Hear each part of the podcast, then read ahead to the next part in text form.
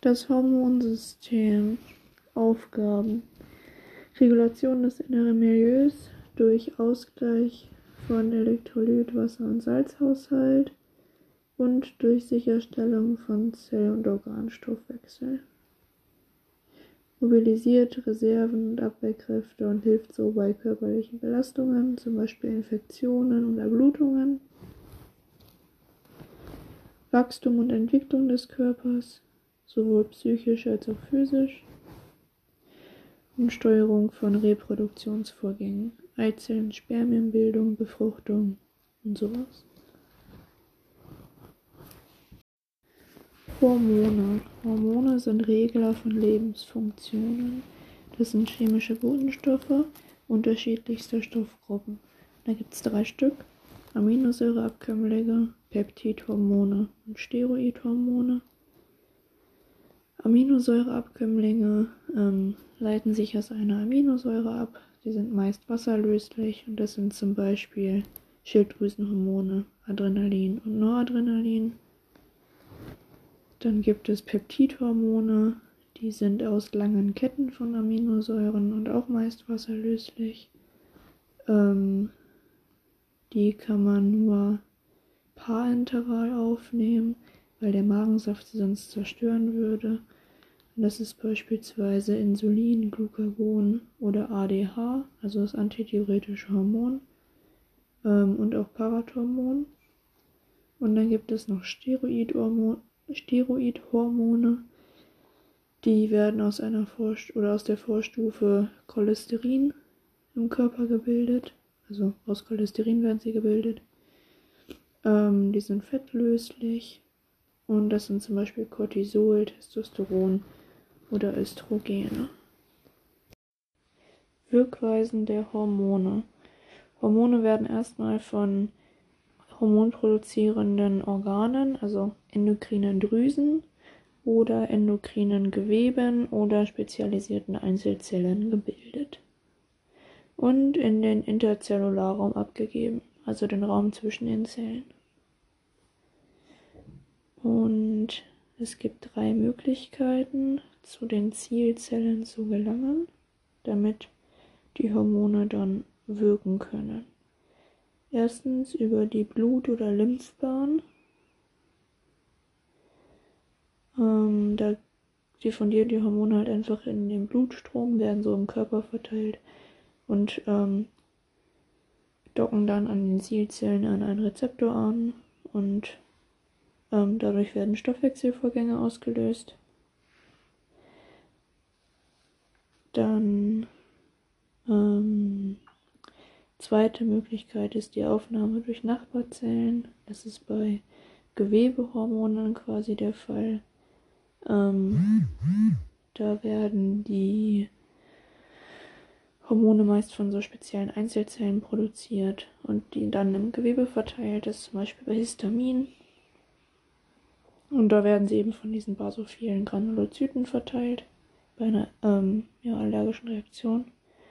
Und die dritte Möglichkeit ist die Selbststimulation. Ähm,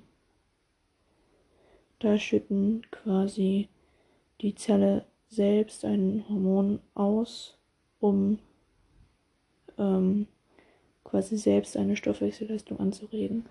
Also quasi die T-Helferzelle zum Beispiel die Interleukin 2 ausschüttet, um die eigene Zellteilung ähm, auszulösen.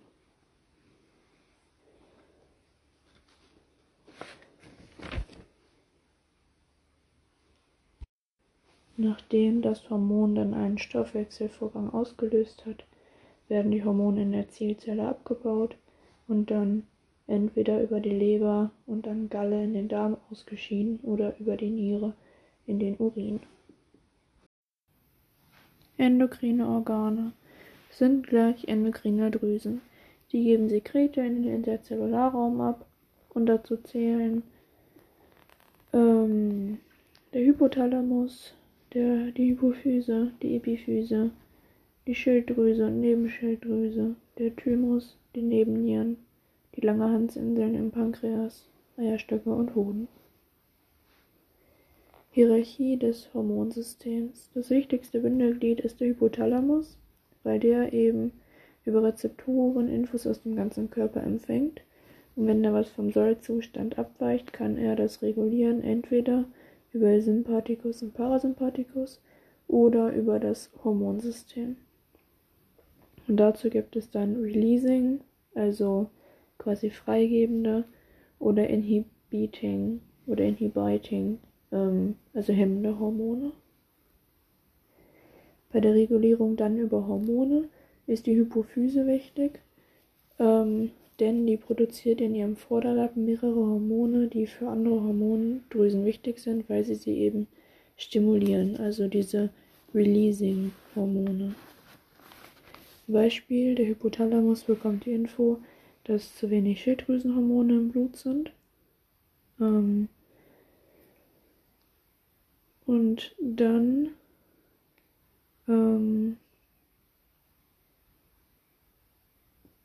geht quasi das TRH, das Thyrotropiin Releasing Hormon, also das freigebende Hormon an die Hypophyse und die Hypophyse schüttet dann TSH, also Thyroid Stimulating Hormon aus und ähm, das TSH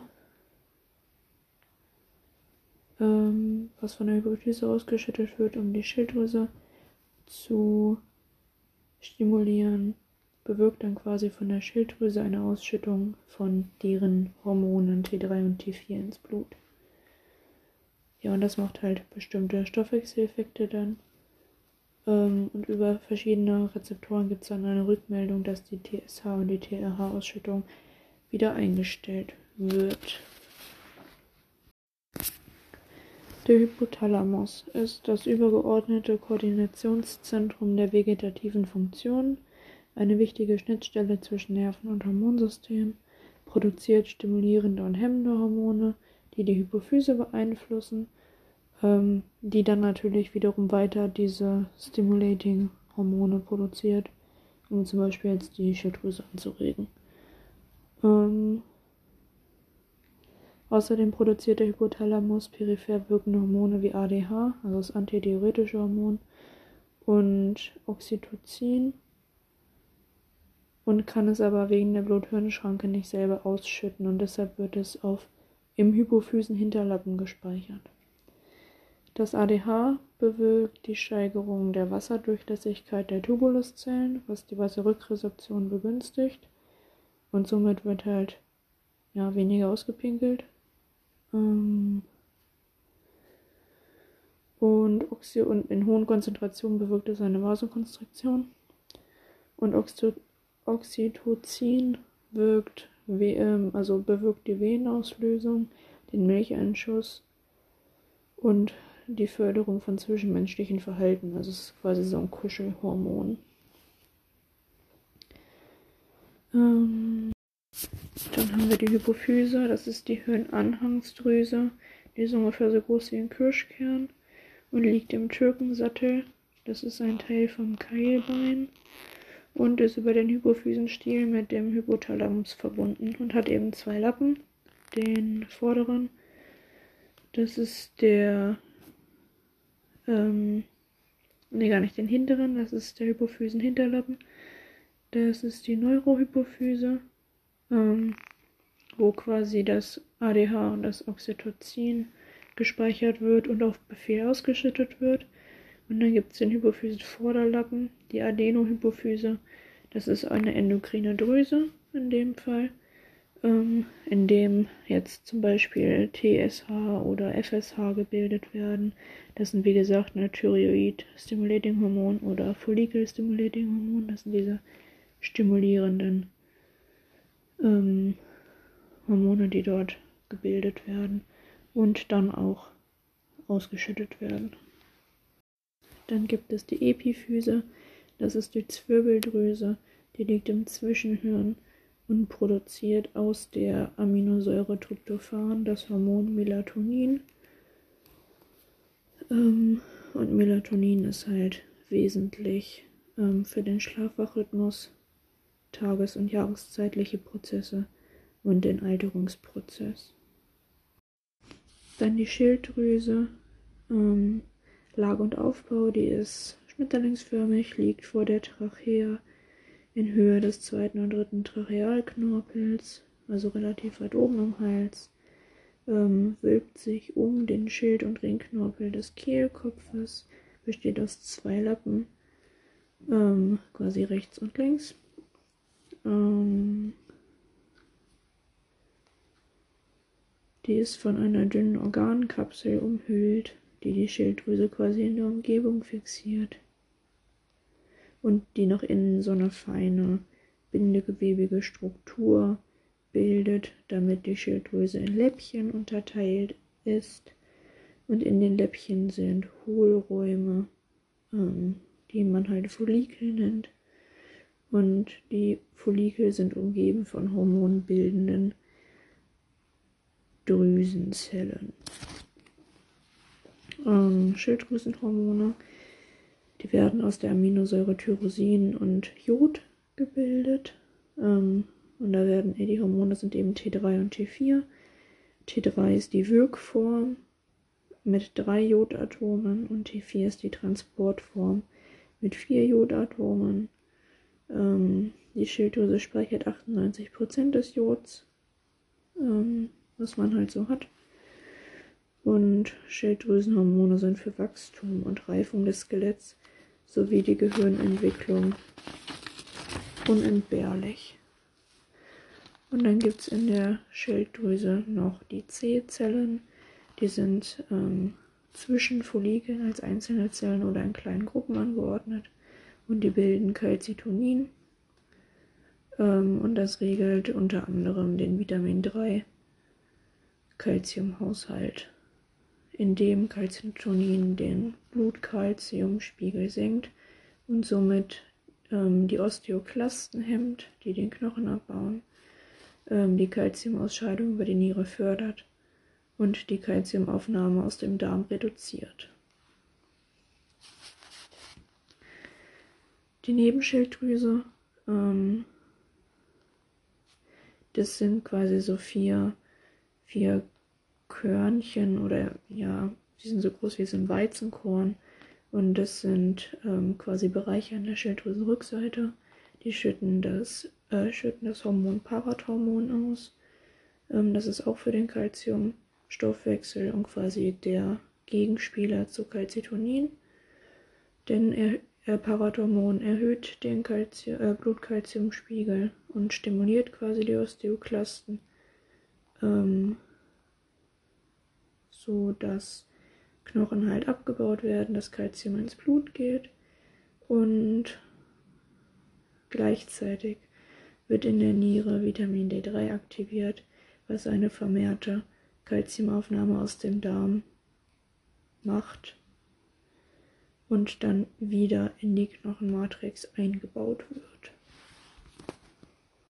Dass quasi erstmal Kalzium im Blut zur Verfügung steht, die Knochen aber eben nicht abgebaut werden, sondern es wird quasi gleichzeitig wieder vermehrt aufgenommen und so regeneriert. Thyreotoxische Krise ist allgemein eine akut lebensbedrohliche Exazerbation einer Hyperthyreose, also einer Schilddrüsenüberfunktion. Die Letalität bei einer thyreotoxischen Krise liegt bei 5 bis 50 Prozent. Häufigster Auslöser ist eine Zufuhr von Jod, bei bestehender Hyperthyreose, zum Beispiel Röntgenkontrastmittel, Medikamente, zum Beispiel Amiodaron. Es geht aber auch einfach spontan, dass das entsteht. Und bei einer thyreotoxischen Krise hat man halt exzessiv, exzessiv hohe Schilddrüsenhormone bzw. Werte. Symptome der thyreotoxischen Krise. Ähm, die Schilddrüsenhormone haben eine aktivierende Wirkung. Ähm, und die massiv gesteigerte Hormonwirkung wird jetzt in drei Stadien eingeteilt.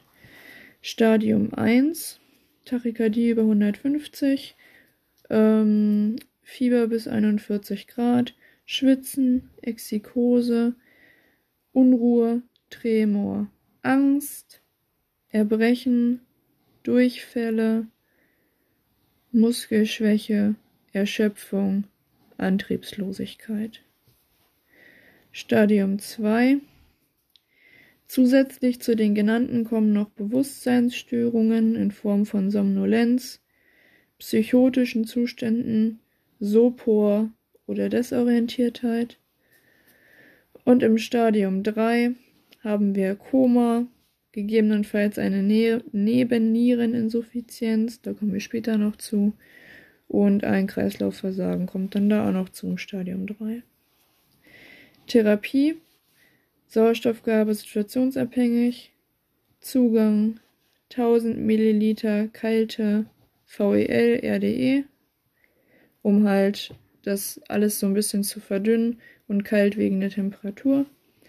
Dann Beta-Blocker, zum Beispiel 3 bis 5 Milligramm B-Log initial titriert nach Wirkung. Dafür brauche ich aber einen Notarzt. Ähm, eine Antipyrese kann man machen mit einem Gramm ähm, Paracetamol oder Metamizol als Kurzinfusion ähm, oder auch Glukokortikoide ähm, kann man geben und zwar 25 Milligramm Prednisolon und das hat eine hemmende Wirkung auf Schilddrüsenhormone und gleicht gegebenenfalls dann sogar die Nebenniereninsuffizienz aus. Dann das Myxödem-Koma. Das ist allgemein die schwerste und gefährlichste Ausprägung einer Hypothyreose, also einer Schilddrüsenunterfunktion. Ursachen sind ein nicht indiziertes Absetzen von Schilddrüsenhormonen, ähm, aber auch viele andere Erkrankungen wie Unterkühlung, Sepsis, Trauma, die das auslösen können, oder auch Medikamente wie Lithium oder Amiodaron. Ähm, und diese drei Ursachen können eben zu einer Dekompensation einer latenten Hypothyreose führen. Zum Myxödem-Koma tragen dann bei Fehlen der Wirkung von den Schilddrüsenhormonen T3 im ZNS, eine Hyponaträmie, Hypoxie und Hyperkapnie und, ein Minder und eine Minderperfusion. Symptome häufig sind nur in Anführungsstrichen leichte Vigilanzstörungen und neurokognitive Störungen wie Desorientiertheit, Depression, Lethargie oder so eine Pseudodemenz vorhanden.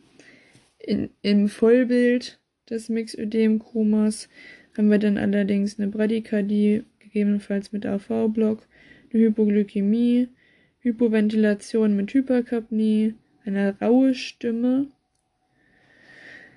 ähm, ein aufgedunsenes Gesicht und Hände, das ist dann dieses Mixödem quasi, äh, Vigilanzminderung bis Koma und häufig halt ein auslösendes Ereignis in der Anamnese, wie eine Infektion, eine Sepsis, GI-Blutung, Trauma oder eben Schilddrüsenhormone abgesetzt. Genau. Therapie, symptomorientiert, Zugang. Ähm, und bei Hypotonie, Hypotonie Katecholamine, weil eine Volumengabe erst nach Elektrolytbestimmung möglich ist. Ähm, ja, weil da halt ähm, Elektrolytschwankungen bei der Erkrankung auch mit dabei sind die man sich halt nicht verschlimmern möchte. Die Nebennieren äh, sind pyramidenförmig, liegen der Niere am oberen Nierenpol auf, wiegen ungefähr 10 bis 20 Gramm, also sind recht kleine Dinge und bestehen äh, aus Rinde und aus Mark. Die Nebennierenrinde macht drei Viertel der Nebennieren aus und hat drei Schichten. Ähm, die äußere Schicht produziert Mineral, äh, Mineralokortikoide, also das Aldosteron in dem Fall. Ähm, die mittlere Zone oder mittlere Schicht produziert Glukokortikoide, das Cortisol. Und die innere Schicht produziert Androgene, ähm, also sowas wie Testosteron, also männliche Sexualhormone. Aldosteron, also Mineralokortikoide aus der äußersten Schicht der Nebennierenrinde, dient zur Regulation von Wasser- und Elektrolythaushalt im distalen Tubulus ähm, durch Natriumzurückhaltung bei gleichzeitiger Kaliumausscheidung. Ähm, wird aktiviert durch das Renin-Angiotensin-Aldosteron-System. Dann haben wir das Cortisol aus der mittleren Schicht ähm, der Nebennierenrinde. Cortisol ist ein Glukokortikoid und wird zur Bewältigung von Stressreaktionen ausgeschüttet. Ähm, Hunger, Durst, extreme Temperaturschwankungen oder physische, psychische Beanspruchung erhöhen den Cortisolspiegel. Ähm, der Cortis das Cortisolspiegel unterliegt ähm, einem Regelkreis im Hypothalamus, ähm, wo das gesteuert wird, und dem 24-Stunden-Rhythmus. Ähm, das heißt, das ist zum Beispiel bei der, beim Pseudogrupp ganz interessant. Der entsteht meist in den frühen Morgenstunden, weil dort die körpereigene Cortisolproduktion am geringsten ist. Ähm, und Cortisol wirkt ja halt entzündungshemmend. Ähm, genau, also es ändert sich so im Tagesverlauf, wie viel Cortisol ausgeschüttet wird. Ähm, wie kommt es zur Cortisolausschüttung? Bei einer Stressreaktion schüttet der Hypothalamus CRH aus. Ähm, das ist auch wieder so ein Releasing, Re ja, Releasing-Hormon. Ähm, die Hypophyse gibt dann ACTH ab und das stimuliert dann die Nebenniere zur Cortisolfreisetzung. Wichtigsten Aufgaben von Cortisol: Bereitstellung von Energie durch Gluconeogenese und Lipolyse, ähm, Bremsung des Immunsystems, Hypertonie durch Vasokonstriktion, Steigerung der Magensaftsekretion, Calciumverlust und Knochenabbau, schlechte Bindegewebsqualität durch Hemmung von Fibroblasten, mentale Labilität, Stimmungsschwankungen, Depressionen. Dann haben wir noch die Androgene. Das sind männliche Sexualhormone, die aus der innersten Schicht der Nebennierenrinde produziert werden. Ähm und dort gibt es eben eine Ausgangssubstanz, ähm, die den Aufbau von körpereigenen Proteinen anregt und die auch zu Testosteron umgebaut werden kann. Ähm, aus Testosteron wird dann Östradiol und Östron, was beides Vorstufen vom Östrogen sind. Ähm, und es wird halt auch vom Hypothalamus überwacht. Und ähm, da Testosteron Vorstufen oder im weitesten Sinne ja auch die Vorstufe dann vom Östrogen ist, ähm, haben halt auch weibliche Wesen. Testosterone. Ja, dann gibt es noch das Nebennierenmark. Ähm, das, oder das besteht aus modifizierten sympathischen Nervenzellen, die jetzt eine endokrine Funktion haben. Ähm, Die Nervenenden synthetisieren oder die Nervenzellen synthetisieren Adrenalin und Noradrenalin im Verhältnis 4 zu 1 ähm, aus L-Tyrosin und Dopamin. Oder L-Tyrosin, Dopamin, Adrenalin in der Reihenfolge. Ähm, ja, und es gibt dann, wie gesagt, im Körper ja hier vier Rezeptoren, die auf diese Katecholamine ansprechen: Alpha 1, Alpha 2, Beta 1 und Beta 2. Das ist ja geläufig. Adrenalin ähm, bewirkt eine rasche Bereitstellung von Energiereserven und Wirkung an Organen sind am Herz positiv chronotrop, inotrop, tromotrop und batmotrop äh, und lusitrop. Ähm, an den Gefäßen eine Vasokonstriktion, ähm, vor allem in der Haut und Verdauung, eine Vasodilatation in Muskeln in Leber und Skelettmuskeln haben wir eine erhöhte Glu Glykogenolyse und Gluconeogenese, deshalb steigt der BZ. Äh, in der Lunge eine Bronchodilatation, in der Niere eine Aktivierung vom Renin-Angiotensin-Aldosteron-System. Wir haben im Fettgewebe eine verstärkte Lipolyse. Ähm, Im Magen-Darm-Trakt einen verringerten Tonus der glatten Muskulatur. Und sonst macht Adrenalin eine Mydriasis, erhöht die Schweißproduktion, den Blutzucker, den Sauerstoffverbrauch, ähm, die Temperatur und den Grundenergieumsatz. Das Noradrenalin macht eine Vasokonstriktion und erhöht somit den Blutdruck, ist also ein bisschen selektiver als Adrenalin. Ähm, außerdem stört Noradrenalin, Noradrenalin die emotionale, äh, die mentale Stressanpassung, indem Noradrenalin die Motivation hebt, Aufmerksamkeit und geistige Leistungsbereitschaft anhebt. Außerdem hemmt Noradrenalin, Noradrenalin kurzzeitig das Immunsystem und regt Entzündungsmechanismen an, sodass Dauerstress eben zu Entzündungen führt.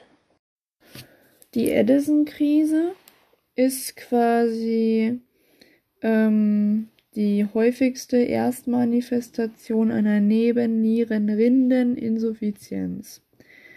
Die Nebennierenrinde ähm, produziert ja Steroidhormone, also Cortisol und Aldosteron, und die fehlen dann. Ursächlich ist meist eine ähm, ja, bestehende Nieren, äh, Nebenniereninsuffizienz oder Nebennierenrindeninsuffizienz. Das nennt sich dann Morbus Addison. Und die Edison-Krise ist dann quasi, ja, die akute Form davon.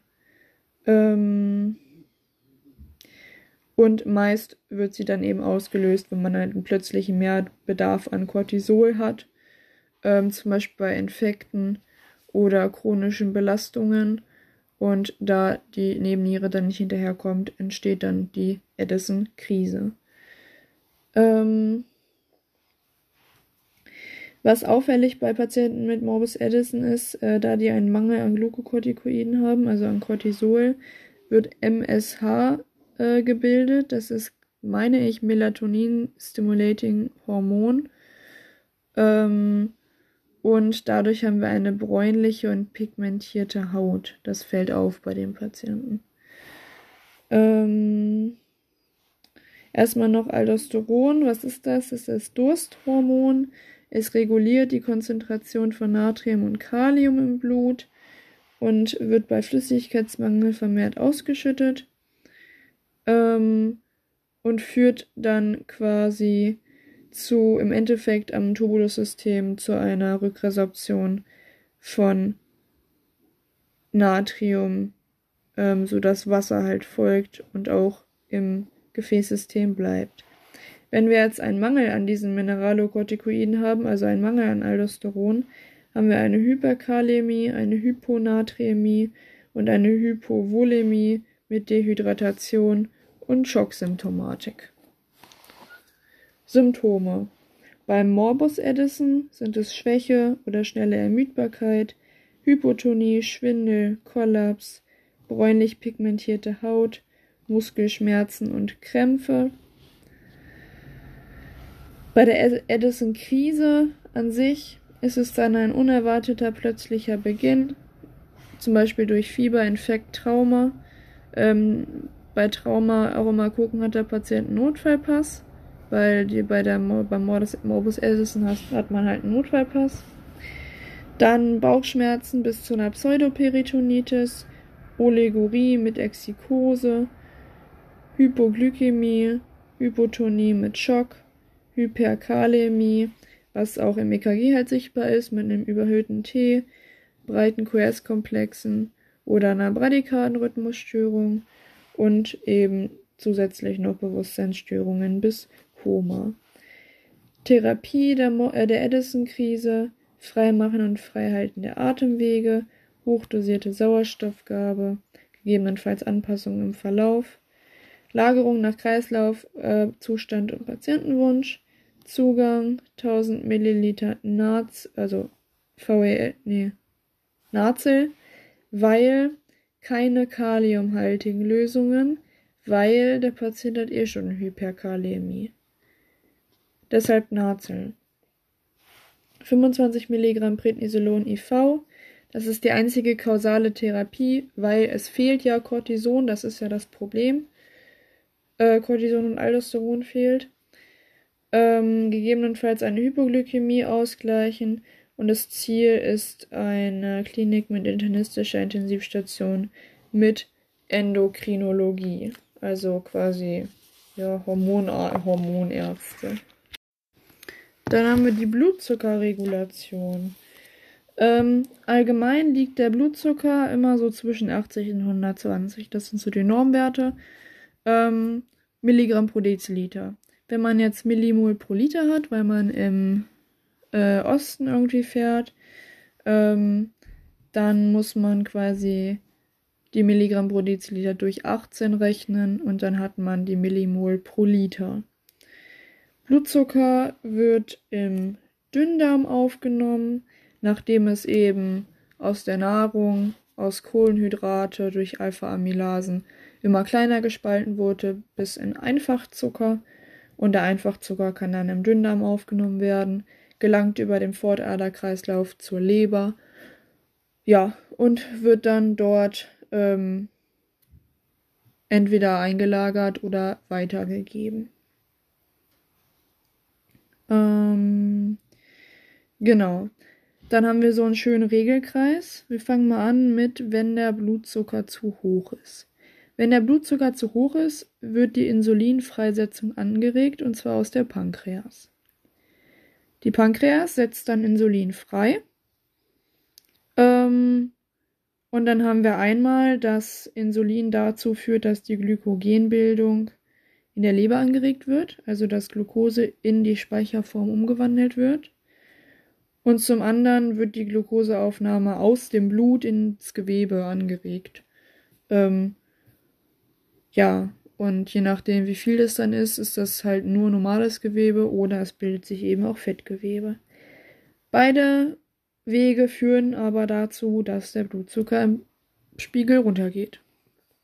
Ähm, wenn der Blutzuckerspiegel zu niedrig ist, dann wird die Glucagonfreisetzung aus dem Pankreas angeregt und das freigesetzte Glucagon führt dann eben zu einem Glykogenabbau in der Leber, also die Speicherform, die durch Insulin aufgebaut wird, wird durch Glucagon wieder abgebaut und ähm, quasi als Glucose ins Blut abgegeben und dann steigt der Blutzuckerspiegel. Wirkungen vom Insulin. Ähm, Insulin wirkt nach dem Schlüssel-Schloss-Prinzip. Das heißt, es schließt quasi die Zellen auf, sodass Glucose da rein kann. Ähm, Insulin wird von Beta-Zellen im Pankreas produziert und Aufgaben sind Einschleusung und so Verwertung von Glucose für Zellen, Umwandlung in Glykogen und Fettpolster, ähm, das heißt dann Lipogenese und das entsteht dadurch, dass aus Glucose dann Glycerol wird und Glycerol zusammen mit freien Fettsäuren im Blut werden zu Triglyceriden und die Triglyceride können dann halt eben im Gewebe als Fett eingespeichert werden. Weiter hemmt Insulin die Gluconeogenese, also quasi die Glucose-Neubildung aus Nicht-Kohlenhydratvorstufen. Ähm, und Insulin regt die Aufnahme von Kalium in Muskelzellen oder normale Zellen an. Äh, wenn wir also zu viel Insulin haben, haben wir eine Hypokalämie im Blut, weil das ganze Kalium in den Zellen ist. Dann Glucagon. Ähm, Glucagon macht Glykogenolyse, also den Abbau vom Glukosespeicher in der Leber und fördert die Gluconeogenese. Also wieder die Glucoseneubildung aus Nicht-Kohlenhydrat-Vorstufen. Glucagon wird von den Alpha-Zellen im Pankreas gebildet ähm, und wird halt zum Beispiel auch so bei körperlicher Belastung ausgeschüttet, bei Sport zum Beispiel. Ähm, und dadurch haben wir dann den Blutzuckeranstieg. Der Blutzuckerspiegel ähm, ja, hat quasi sein Optimum bei 80 bis 120. Ähm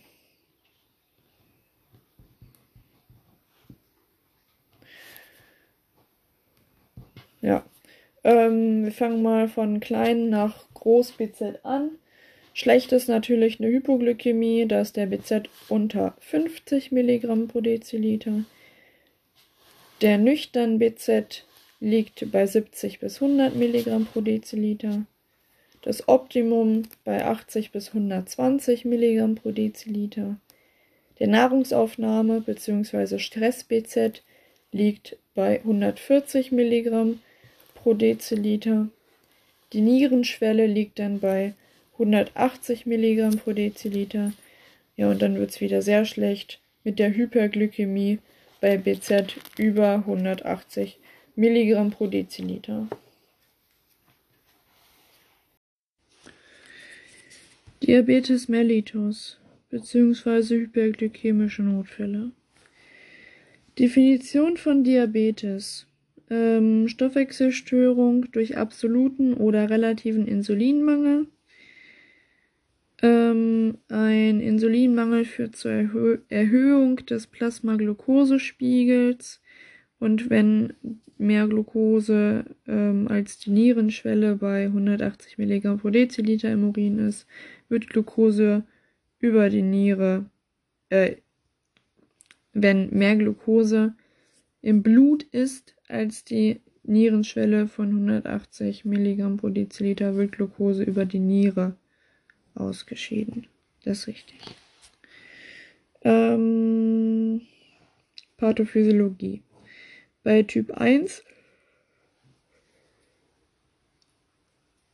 habe ich einen absoluten Insulinmangel. Der ist meist im Kindesalter schon erworben. Und dann gibt es zwei Typen. Den Typ 1a, das ist quasi Folge einer Virusinfektion oder Autoimmunreaktion wo die T-Lymphozyten quasi die Insulin produzierende B-Zellen vom Pankreas zerstören und Antikörper gegen diese B-Zellen entwickeln.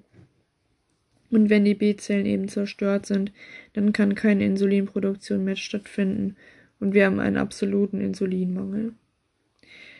Beim Diabetes Typ 1b ähm, haben wir auch einen absoluten Insulinmangel, nur dass das eben genetisch bedingt ist. Ähm, bei einer fehlenden Insulinproduktion führt das zum Anstieg von Blutzucker, also einer Hyperglykämie. Das führt zur Erhöhung der Osmolarität. Osmolarität, also Osmolarität im Blut. Ähm, Osmolarität ist die Konzentration gelöster Teilchen in einer Flüssigkeit und die erhöht sich eben, weil halt mehr gelöste Glucose im Blut ist.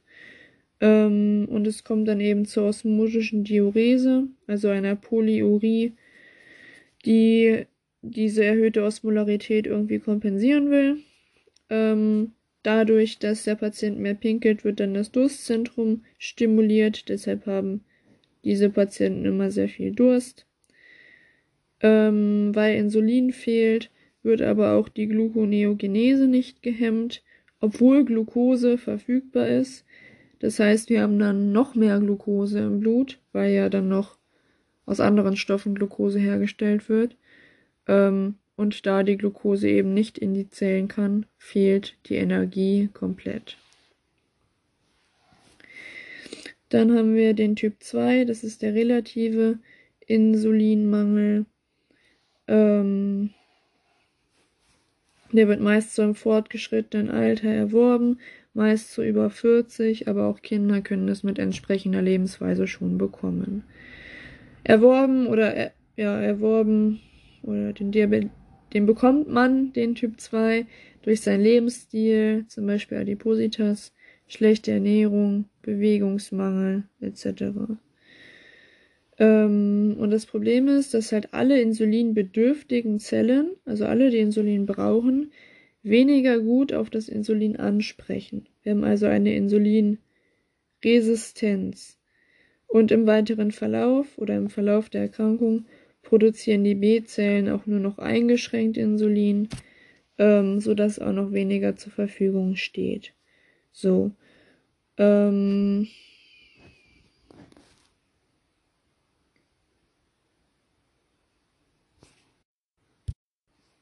Und wenn halt ähm, nur eingeschränkt Insulin überhaupt zur Verfügung steht und ich aber eigentlich viel mehr Insulin bräuchte, weil die Zielzellen ja nicht mehr so gut darauf ansprechen, dann habe ich im Endeffekt auch einen Insulinmangel, obwohl ich ja noch was produzieren kann.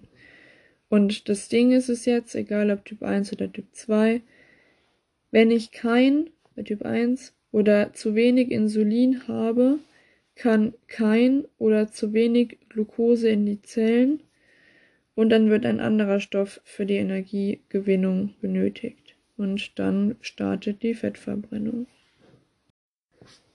Die diabetische Ketoazidose ähm, tritt überwiegend bei Diabetes mellitus Typ 1 auf, weil wenn, also Insulin ist ein antilipolytisches Hormon, das heißt, ähm, es verhindert die Auflösung von Fett oder die Verstoffwechslung. Ja, doch, die Auflösung von Fett, das passt schon. Ähm, Lipolyse ist ja quasi die Auflösung von dem Fett und antilipolytisch ist dann, dass sie das verhindert. Ähm, und wenn Insulin halt fehlt, ist genau der gegenteilige Effekt, die Fettverbrennung ist gesteigert. So, wenn wir kein Insulin haben, ähm, werden Fettsäuren aus dem Fettgewebe freigesetzt und zur Energiegewinnung werden die Fettsäuren dann zu sauren Ketonkörpern abgebaut.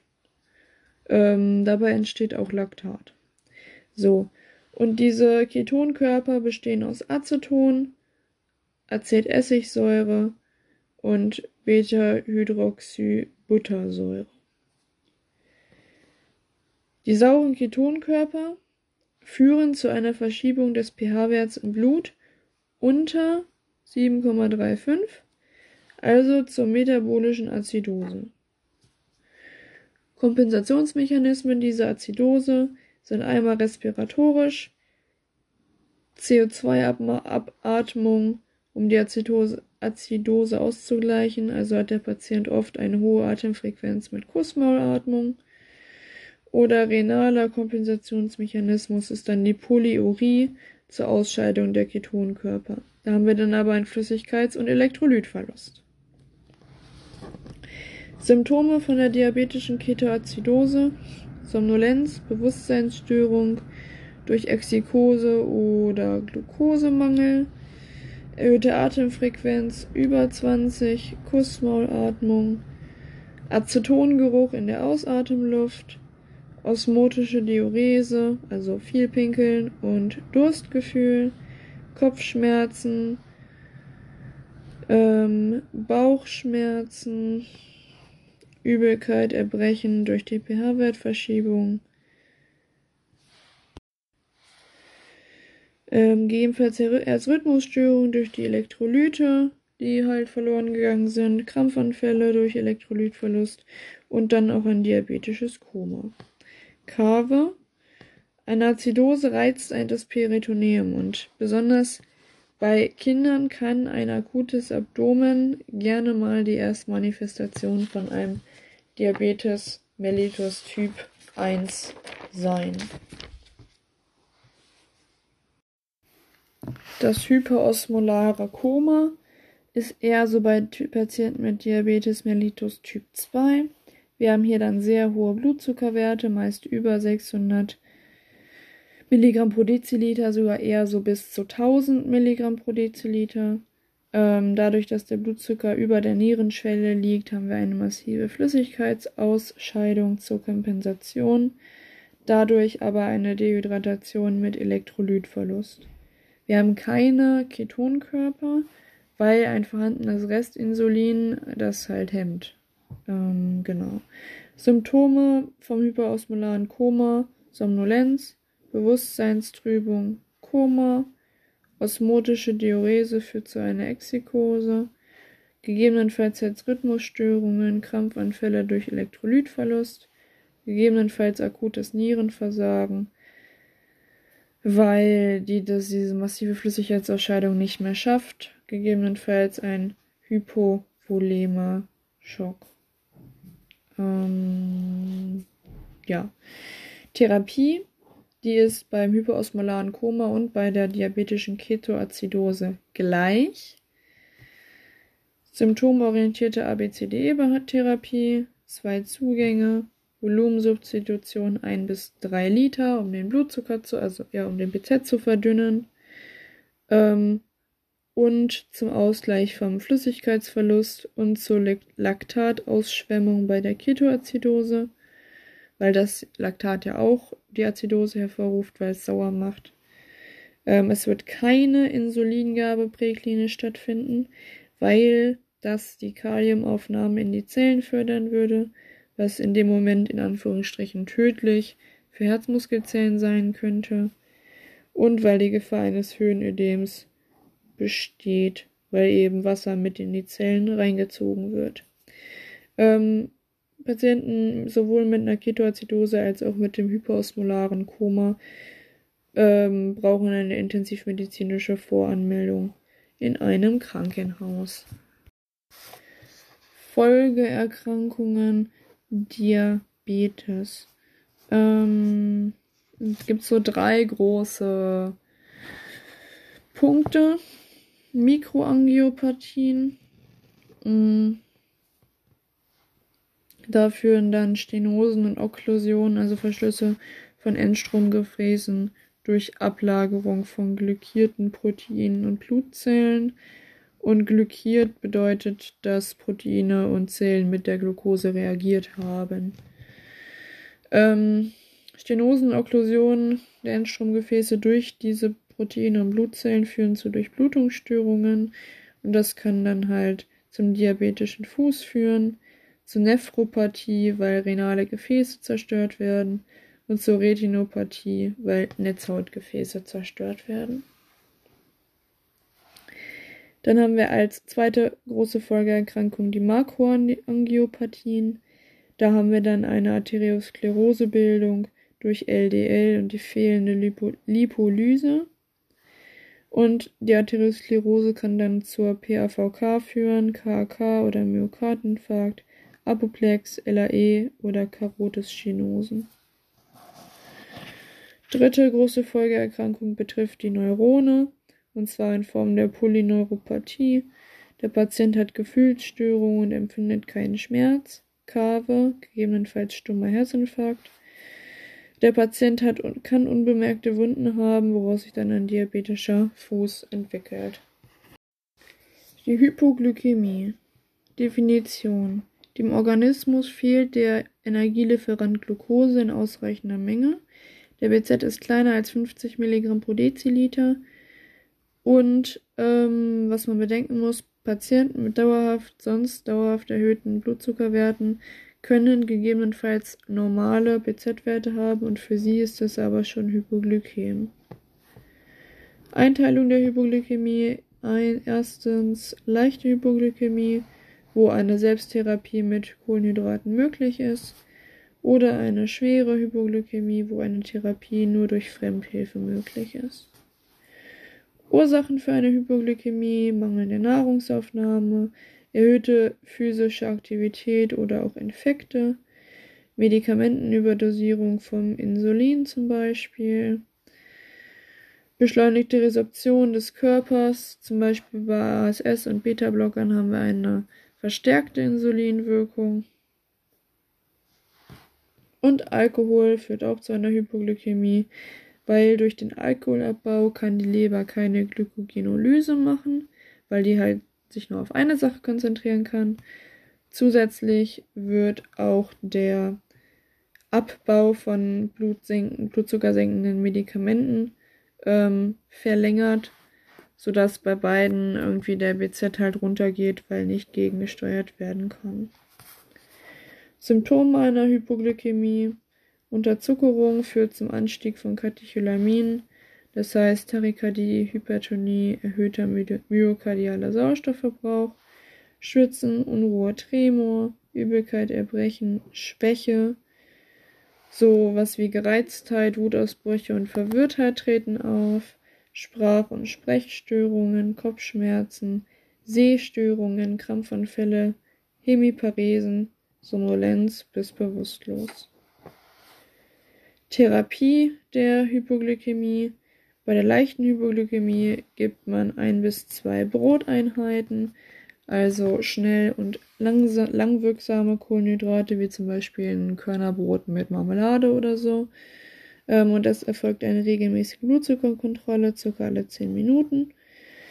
Oder bei einer schweren Hypoglykämie, Sauerstoff 15 Liter, gegebenenfalls assistierte Beatmung, Zugang mit Vollelektrolytlösung zum Offenhalten, initial 8 Gramm Glucose, gegebenenfalls Repetition nach 5 Minuten, wenn es halt nicht ausreicht. Und dann ist die Sache, die Patienten wollen meist nicht mit. Was mache ich mit denen? Ich entscheide mich, ob wir in die Klinik fahren. Und zwar fahre ich immer in die Klinik, wenn es zum ersten Mal aus aufgetreten ist, wenn es schlimmer war als letztes Mal und wenn nach 16 Gramm immer noch Symptome bestehen. Die Hypoglykämie. Definition. Dem Organismus fehlt der Energielieferant Glucose in ausreichender Menge. Der BZ ist kleiner als 50 Milligramm pro Deziliter. Und ähm, was man bedenken muss, Patienten mit dauerhaft, sonst dauerhaft erhöhten Blutzuckerwerten können gegebenenfalls normale BZ-Werte haben und für sie ist es aber schon Hypoglykäm. Einteilung der Hypoglykämie. Ein, erstens leichte Hypoglykämie, wo eine Selbsttherapie mit Kohlenhydraten möglich ist. Oder eine schwere Hypoglykämie, wo eine Therapie nur durch Fremdhilfe möglich ist.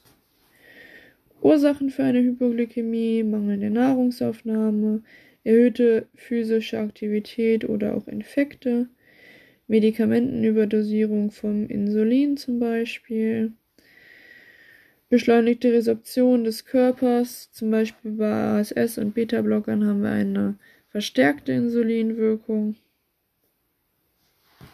Und Alkohol führt auch zu einer Hypoglykämie weil durch den Alkoholabbau kann die Leber keine Glykogenolyse machen, weil die halt sich nur auf eine Sache konzentrieren kann. Zusätzlich wird auch der Abbau von blutzuckersenkenden Medikamenten ähm, verlängert, sodass bei beiden irgendwie der BZ halt runtergeht, weil nicht gegengesteuert werden kann. Symptome einer Hypoglykämie Unterzuckerung führt zum Anstieg von Katecholamin, das heißt Tachykardie, Hypertonie, erhöhter myokardialer Sauerstoffverbrauch, Schwitzen, Unruhe, Tremor, Übelkeit, Erbrechen, Schwäche, so was wie Gereiztheit, Wutausbrüche und Verwirrtheit treten auf, Sprach- und Sprechstörungen, Kopfschmerzen, Sehstörungen, Krampfanfälle, Hemiparesen, Somnolenz bis bewusstlos.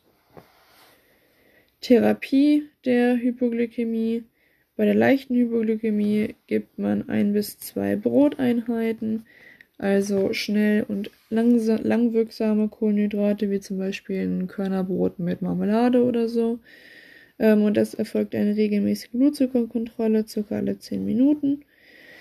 Oder bei einer schweren Hypoglykämie, Sauerstoff 15 Liter, gegebenenfalls assistierte Beatmung, Zugang mit Vollelektrolytlösung zum Offenhalten, initial 8 Gramm Glucose, gegebenenfalls Repetition nach 5 Minuten, wenn es halt nicht ausreicht. Und dann ist die Sache, die Patienten wollen meist nicht mit. Was mache ich mit denen? Ich entscheide mich, ob wir in die Klinik fahren. Und zwar fahre ich immer in die Klinik, wenn es zum ersten Mal aus aufgetreten ist, wenn es schlimmer war als letztes Mal und wenn nach 16 Gramm immer noch Symptome bestehen.